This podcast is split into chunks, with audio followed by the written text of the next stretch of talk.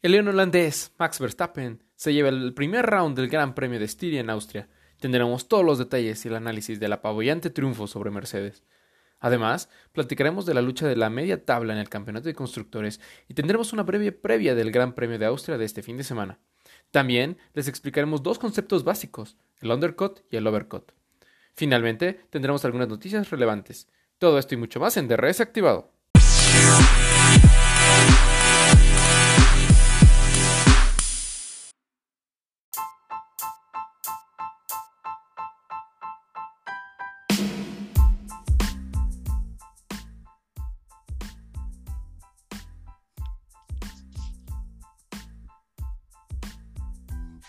Bienvenidos a DRS Activado, el podcast para el nuevo aficionado, fiel seguidor o villamelón de la Fórmula 1. Mi nombre es JC y me acompaña, como siempre, mi amigo Pepe Jos. ¿Cómo estás, amigo? Hola, amigos. JC, qué gusto escucharte. Terminó el Gran Premio de Estiria con una victoria aplastante, eh, apabullante, increíble, este, dominante de Max Verstappen. No sé qué más adjetivos ponerle a esta gran actuación del joven holandés y dentro de pocos días tendremos el Gran Premio de Austria. Aunque ambos grandes premios son en el mismo circuito, la próxima carrera tiene particularidades interesantes que creo que pueden hacerla diferente y agregarle un toque especial y que obviamente pues posiblemente eh, esto generaría a lo mejor que haya una mejor pelea entre Verstappen y Hamilton para la carrera de este fin de semana. Eso sería súper bueno para hacerlo más interesante para todos los espectadores y pues obviamente para todos nosotros que estamos aquí siguiendo estas carreras. Y pues vámonos con el análisis de qué es lo que pasó ahorita en Estiria, donde como ya bien mencionas, Max Verstappen obtiene su segunda victoria en una semana, eh, disfrutando pues obviamente una actuación dominante eh, en el Red Bull Ring sobre Mercedes y alejándose de su rival directo en el título de los puntos. Lewis Hamilton ya está 18 puntos abajo de, Max Verstappen. Y pues bueno, esto sucedió porque el, piloto de Mercedes no pudo ofrecer respuesta alguna al ritmo que traía Verstappen el día de la carrera. Al final, bueno, pudo conseguir la vuelta rápida, obviamente para pues no, no, no, no, sentirse tan abajo, pero esto de todas maneras lo deja pues, abajo en este, en este mundial de, de pilotos y obviamente a Red Bull eh, como constructor muy por arriba de, Mercedes. Por su parte, eh, habiendo comenzado en el puesto 5 después de una caída eh, en la parrilla, bueno, de hecho tuvo un error en, en, los pits y que fue error y además peligroso también porque giró durante unas prácticas y esto pudo haber puesto en peligro a los mecánicos. El otro piloto de Mercedes, Valtteri Bottas, pudo llegar en un tercer lugar atrás de Lewis Hamilton, aguantando una carga de Red Bull y en específico nuestro compatriota de Checo Pérez en las últimas vueltas de la carrera, con un final increíble y que por unos cuantos segundos se quedó con el tercer puesto y Checo en el cuarto. Sí, amigo, eh, creo que este es es la, sumamente impresionante y algo de notar esta maniobra de botas en la eh, en atención si lo pudieron ver amigos quienes auxilian a botas para que salga de este e, esta atravieso en la, en la, en la calle de Pitts fueron los mecánicos de McLaren. Este los de Mercedes prácticamente se quedaron como viendo este esperando a que él regresara y quienes nos lo auxiliaron fueron los mecánicos de McLaren para que pudiera dar reversa y regresar a su posición en,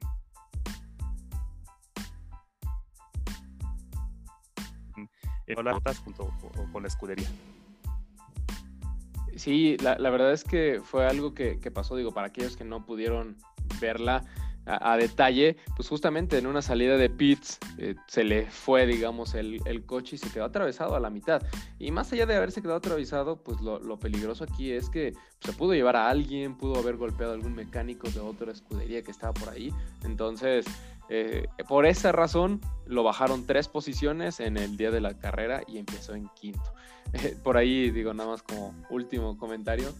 salieron algunos memes en el fin de semana donde decía, eh, aparecía así, no sé, McLaren o cualquier otra escudería, con eh, puestos abiertos para pilotos en, la siguiente temporada y ponían a Botas como frenándose a, ver si había opciones para él o no. Entonces, digo, obviamente, a, ver en cuál podía entrar. No, obviamente de, puro, de pura guasa, pero, pero no, está tan lejos de la realidad. ¿eh? Cada vez se ve pues más, más real, ¿no? Esta situación con, con Mercedes.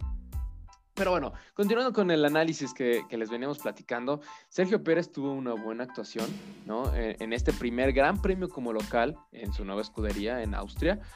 Y pues bueno, no pudo rebasar, a, como ya lo platicábamos, al finlandés en las últimas vueltas, quedando prácticamente a, punto cinco segundos atrás de, eh, en la última vuelta. Y pues bueno, eh, creo yo que el, el, piloto tuvo una buena actuación, el piloto mexicano y, que la principal razón o una de las razones más fuertes fue obviamente esa parada en pits que pues no le ayudó para nada de, por parte de los mecánicos de Red Bull. 4.5 segundos aproximadamente se tardaron cuando pues su estándar es 2 segundos o incluso menos, ¿no? Entonces, eh, eh, eh, esto prácticamente pues lo que generó fue que no pudiera recuperar la posición o más bien Botas tomara la posición y pues al final no pudo recuperarla a pesar de haber hecho una excelente pues, final de carrera, ¿no? Em, en una quinta posición tenemos a nuestro niño Game Boy Lando Norris que pues bueno, se mantiene en este, en este quinto lugar, al igual que el año pasado que, logró esta quinta posición en el premio de Estiria, y también como en los últimos tres grandes premios, que como ya lo mencionamos en algunos episodios anteriores, pueden comentar, ¿no? Que sigue siendo el único piloto que ha marcado puntos en toda la temporada. Entonces, poco a poco, eh, con algunas actuaciones mejores que otras, pero este muchacho no ha salido de, eh, de, los puntos y no ha dejado de, de, qué hablar con McLaren y en las escuderías y no de a gratis, pues McLaren lo firmó tan temprano en el campeonato, ¿no? Porque pues obviamente se le ve un gran potencial, tiene un muy buen ritmo y pues está haciendo mucho mejor las cosas que su compañero Richardo, que en esta carrera pues no, no pintó. Por ahí tuvo algunos destellos, pero al final no quedó en los puntos, ¿no? Y quedó en la treceava posición. Eh, para finalizar, el resto de los pilotos del 6 al, 10 que quedaron en, esta en esta carrera, pues tenemos a la pareja de pilotos de Ferrari con Carlos Sainz en sexto lugar y Charles Leclerc que después de una semana de pesadilla, prácticamente que podríamos decir que en el premio de Francia terminando en 16 en el puesto 16 y en la primera vuelta de este premio de Estiria un accidente con Pierre Gasly que lo manda a la posición 18. Tuvo una de sus mejores carreras, creo yo, donde remontó lugares y quedó en la posición 7. Entonces, muy buena carrera para, eh, el, el, monegasco Charles Leclerc, que queda en la posición 7. Y cerrando la parrilla, pues tenemos a Lance Stroll, Fernando Alonso y Yuki Tsunoda en la posición 10. Eh, cabe destacar una de las estrellas de la carrera, George Russell, iba en la posición octava, ¿no? Eh, se clasificó eh, a, la Q3, este, un Williams en la Q3, como que, ¿qué es esto, no? Es, es el mundo apocalíptico, ¿qué, ¿qué, está pasando? Pero se clasificó, se mantuvo ahí, excelente ritmo, estaba haciendo excelentemente bien las cosas, pero un problema en la unidad de potencia lo manda a su casa, y pues hace que termine su carrera anticipadamente. Qué triste, hubieran sido creo que los primeros puntos para Williams, pero bueno, esperemos para que e, en la segunda vuelta, en el segundo round puedan hacer algo mejor. Y pues bueno, eh, hablando de rounds, pues recordemos que, que, son dos rounds ahorita en Austria. El primero, Max Verstappen y Red Bull dieron un golpe contundente a Mercedes. Y pues bueno, se siguen alejando en los constructores. Van 252 puntos eh, Red Bull contra 212 puntos de Mercedes. ¿Cómo viste, amigo? ¿Qué tal te pareció la carrera? Paliza de Max Verstappen en el Gran Premio de Estiria. No lo podrá describir de, de, alguna otra manera. El holandés de Red Bull dominó con mano de hierro la primera prueba en el Red Bull Ring. Amplía su liderato en el Mundial de Pilotos de Fórmula 1 y estuvo a nada de, ganarlo todo. Se llevó la pole se llevó el Gran Premio, lideró la mayor cantidad de vueltas este, durante el Gran Premio. Solo le faltó la vuelta rápida para poder ganarlo todo dentro de, esta, de este Gran Premio. Eh, ya lo comentamos anteriormente, eh, eh, este, incluso el joven holandés lo, lo comentaba. Su RB16 Base estuvo en llamas, excelente rendimiento. Los neumáticos se desempeñaron de manera excelente. Una parada en pits magnífica y a pesar de tener problemas en los frenos, porque a mitad de la carrera, por ahí, este, eh, por la radio se escuchaba que tenía problemas con los frenos, que este, se estaba yendo largo en las frenadas, nunca comprometió su lugar. Tanto el equipo como él supieron cómo eh, contrarrestar esta parte y vaya, su, su posición este, a, la cabeza de la clasificación no se comprometió. Muy, buen, muy bien por el piloto holandés, la verdad sería complicado poder encontrar alguna falla en el manejo que tuvo el fin de semana pasado. Caso contrario, para el campeón defensor, Sir Lewis Hamilton, desde la arrancada no pudo plantarle batalla a Verstappen y es una realidad. Para la vuelta 20 ya se encontraba 4 segundos atrás de Max Verstappen y cerca de la mitad de la carrera parecía que el inglés simplemente desistió de pelear ese primer lugar. A pesar de los intentos que tuvo, nunca pudo reducir esa ventaja de 4 segundos y fue evidente que ya cerca del final de la carrera esa ventaja se había extendido hasta casi 12 segundos de, entre uno y otro. Creo que este, Hamilton en este momento de la carrera pues simplemente desistió, mejor optó por salvaguardar su motor, por darle más vidas, más kilometrajes, no desgastarlo tanto y simplemente pues afianzarse en esa segunda posición. Eh, con Botas la historia es un poco diferente. El finlandés parece que se niega a ser el lastre en el equipo Mercedes, reclama un tercer lugar. Fue realmente gratificante verlo eh, en esta posición. Si bien corrió con la suerte de una mala parada por parte de Pérez, creo que eso no le quita méritos a lo que hizo. Fue muy inteligente para guardarse potencia, para guardar neumáticos y sacarlos en el momento adecuado. Creo que el, el finlandés aprendió de su experiencia en la carrera pasada en Francia tras este rebase que le hace Pérez cerca del final de la carrera. Eh, eh, y en esta ocasión, pues él tanto se guarda neumáticos, se guarda potencia, se guarda motor. Y si pudieron ver la carrera cerca de la vuelta 60, parecía que su posición iba a ser comprometida. Los, los cálculos, los ordenadores, las computadoras indicaban que con el ritmo que llevaba tanto Botas como Pérez, alrededor de la vuelta 65, pues Pérez superaría a Botas sin ningún problema. Sin embargo, fue justo en ese momento cuando Botas corta el ritmo que traía Pérez. Pérez le venía reduciendo bastantes este, segundos vuelta tras vuelta. En esta parte, en la parte a cinco vueltas al final, Botas saca lo que tiene guardado en su Mercedes y le rompe este, este ritmo de, a Pérez justo lo suficiente pues, para no perder la posición. Y como tú lo comentabas anteriormente, esos, ese medio segundo que es prácticamente un pestaño fue necesario, fue lo suficiente para no perder este, el tercer puesto.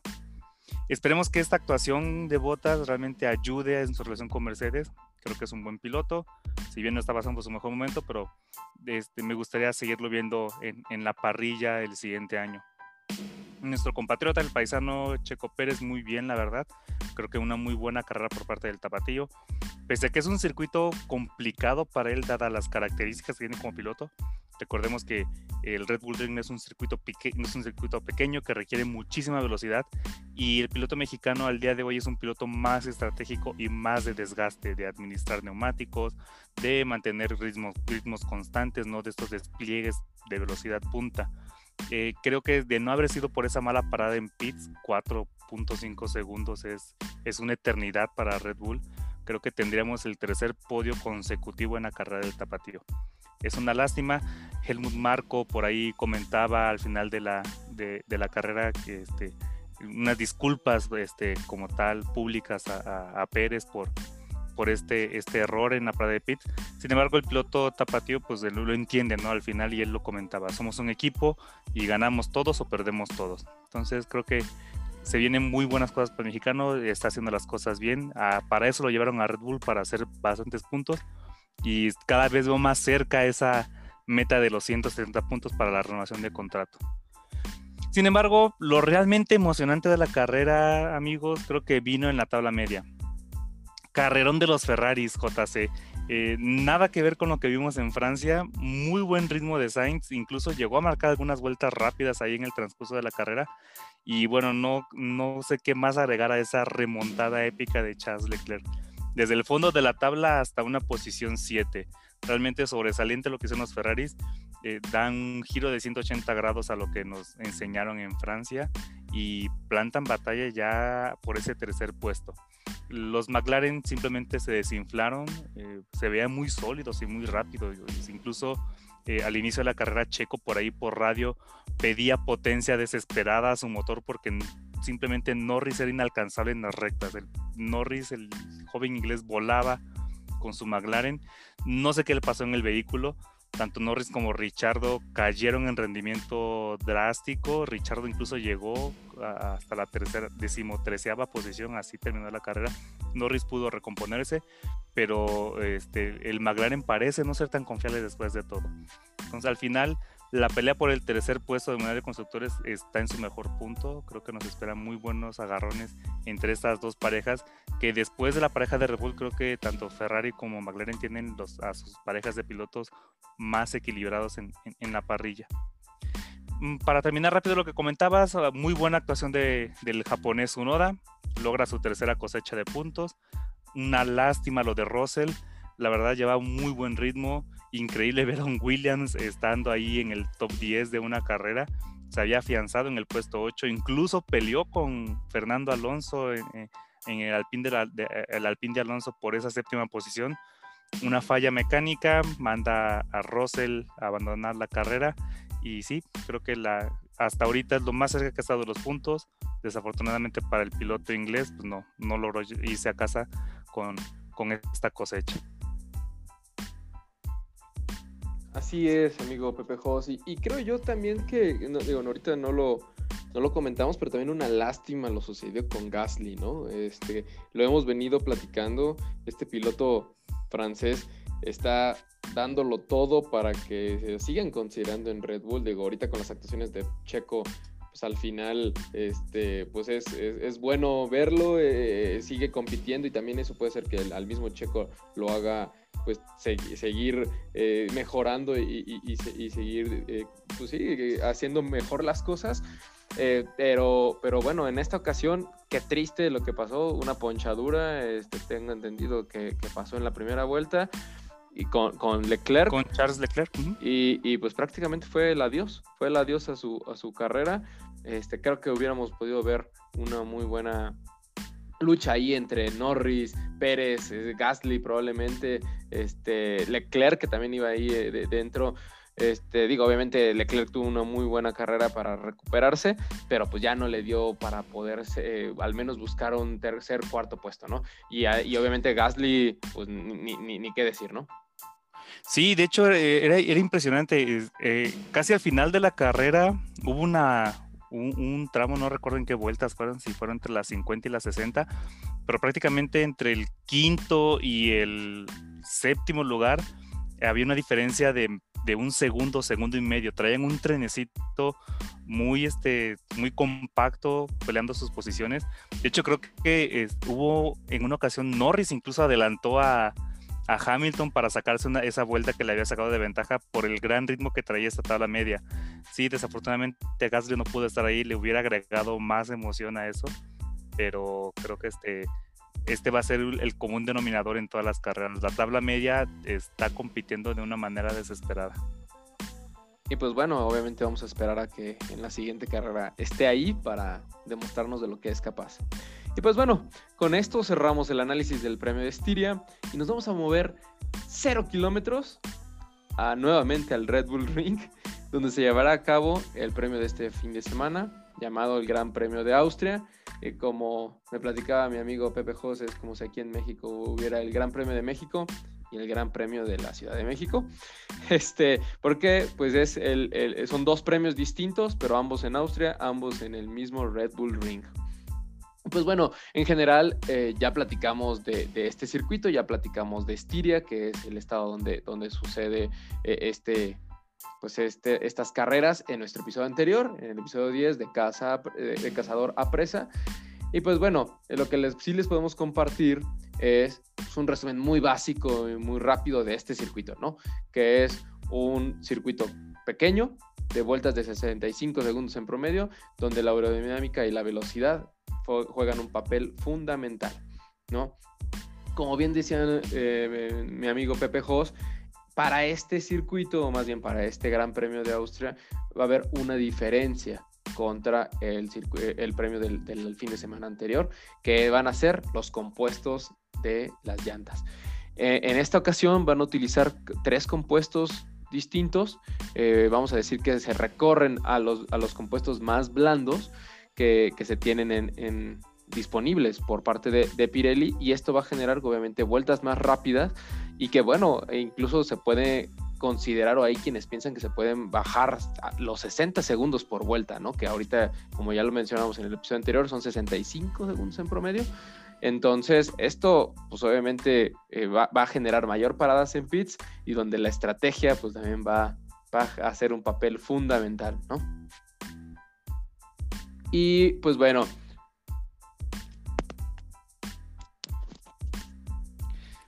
Sí, sí, justamente este, vamos a tener compuestos mucho más blandos, vueltas mucho más rápidas. Creo que las estrategias van a ser fundamentales. Es un circuito muy chico y, eso me gusta eh, remarcarlo porque al ser tan pequeño, el tráfico es abundante. Entonces, estrategias de dos paradas creo que van a sufrir mucho por el tráfico o los mecánicos van a tener que estar al tanto de en qué momento tienen que detener a sus coches para que cuando salgan no, no sufran por el tráfico y no se vean alentados por, por, lo mismo. Entonces creo que el Gran Premio de Austria va a ser mucho más interesante y más entretenido que lo que vimos en Estiria. Me parece fenomenal. Y hablando de paradas y hablando de pits, pues vamos a hablar de dos conceptos básicos que tienen que ver con, con esto. Y pues bueno, aquí para eso tenemos a nuestro gran experto Pepe Jos, que nos va a ayudar a entender unos conceptos que se podríamos considerar un poquito difíciles, que son el overcut y el undercut. Amigo, ¿cuáles serían las diferencias este, entre estos dos conceptos de Fórmula 1 y cómo lo pudiéramos desmenuzar de una forma sencilla, sencillita para nuestros amigos Vamos a, voy a tratar de hacerlo, espero no, no enredarlos muchísimo.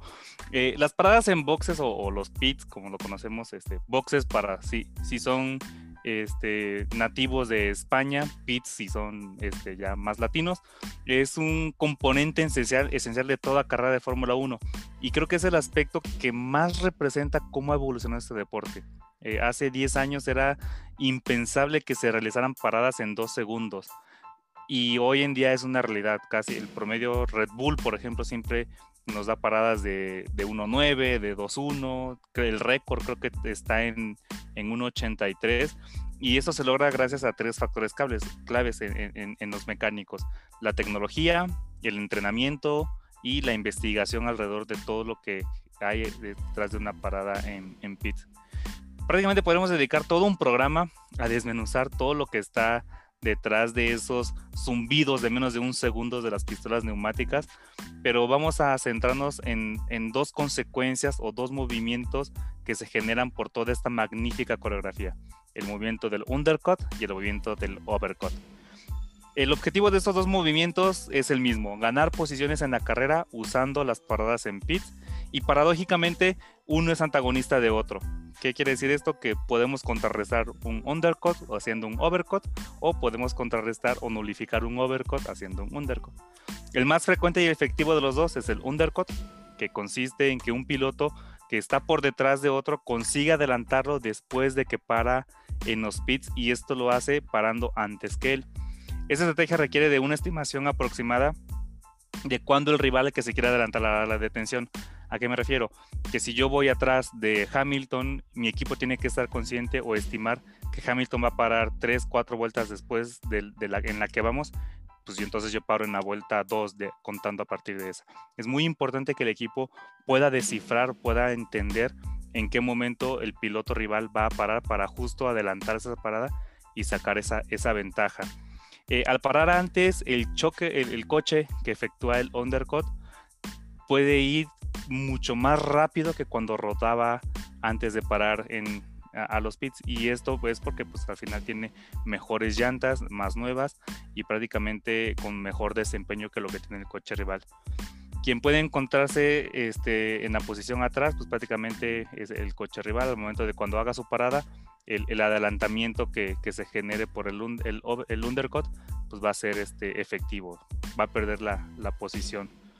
En estas situaciones todo lo que se puede hacer el, coche que es atacado simplemente es rodar lo más rápido posible para neutralizar a su rival o alargar la parada para intentar recuperar ese tramo justamente pues este con, mejores tiempos. Lo hemos visto, si, si recordarán muchas veces hay, ocasiones que le mandan los, mecánicos o los ingenieros a los pilotos, ¿no? Necesitamos que marques vueltas rápidas.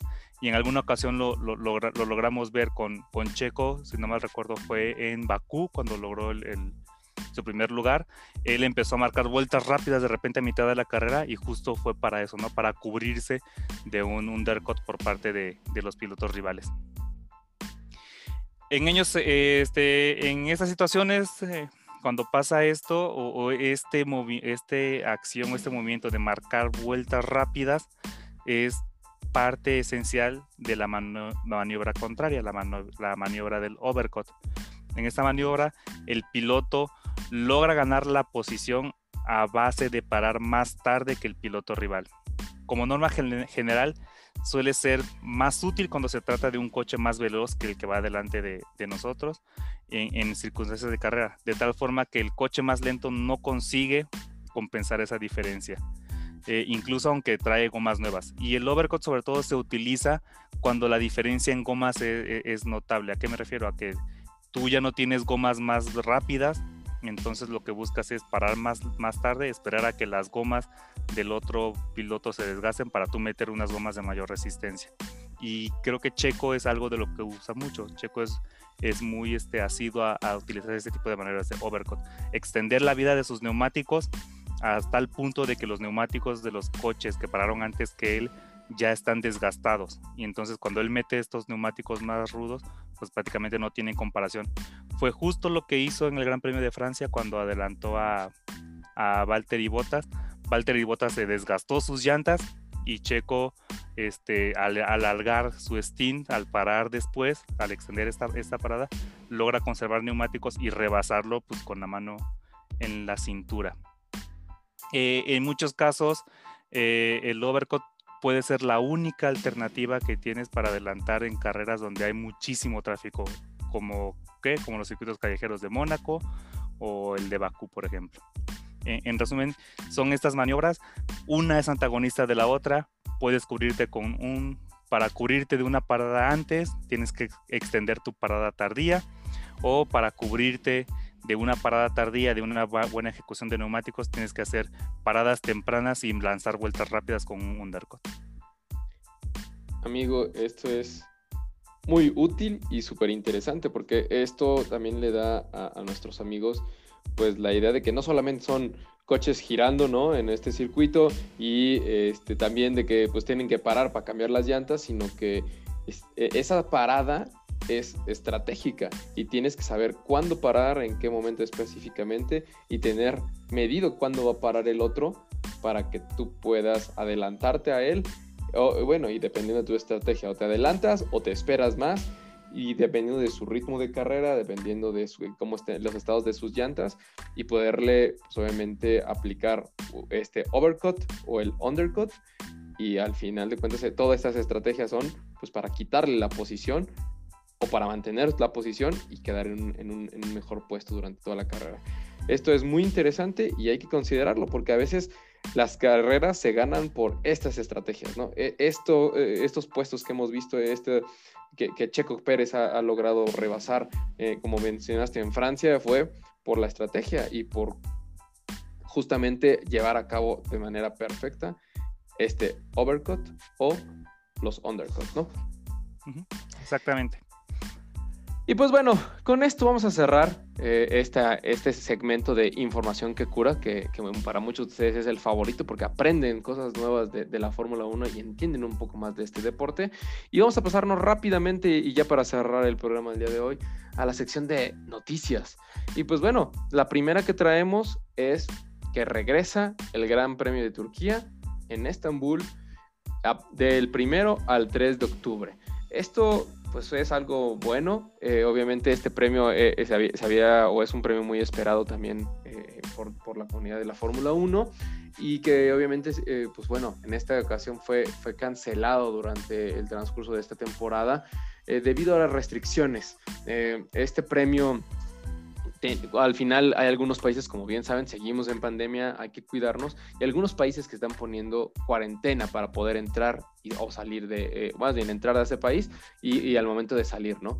Entonces, eh, eh, para el premio de Estambul ocurrieron algunas circunstancias particulares que no permitían que los pilotos pudieran estar en ese país corriendo y luego llegar a otro sin tener que hacer un periodo de, de 15 días y esperando pues obviamente que no tuvieran eh, pues, ninguna situación de COVID y obviamente cumplir con la situación del calendario. E, esto ha sido una situación adicional que han tenido que tomar en cuenta los, los, organizadores, los equipos. O sea, el tema COVID sigue a pesar de que lo vemos carrera a carrera. perdón, eh, como, como pues ya hay gente en las gradas, los equipos están ahí, sigue el tema COVID y esto pues obviamente hay ciertas restricciones que complican. Sin embargo, pues bueno, con eh, la cancelación del premio de Singapur se vio la oportunidad y pues bueno, Turquía regresa a la parrilla y estaremos disfrutando en el mes de octubre este premio en esta ciudad.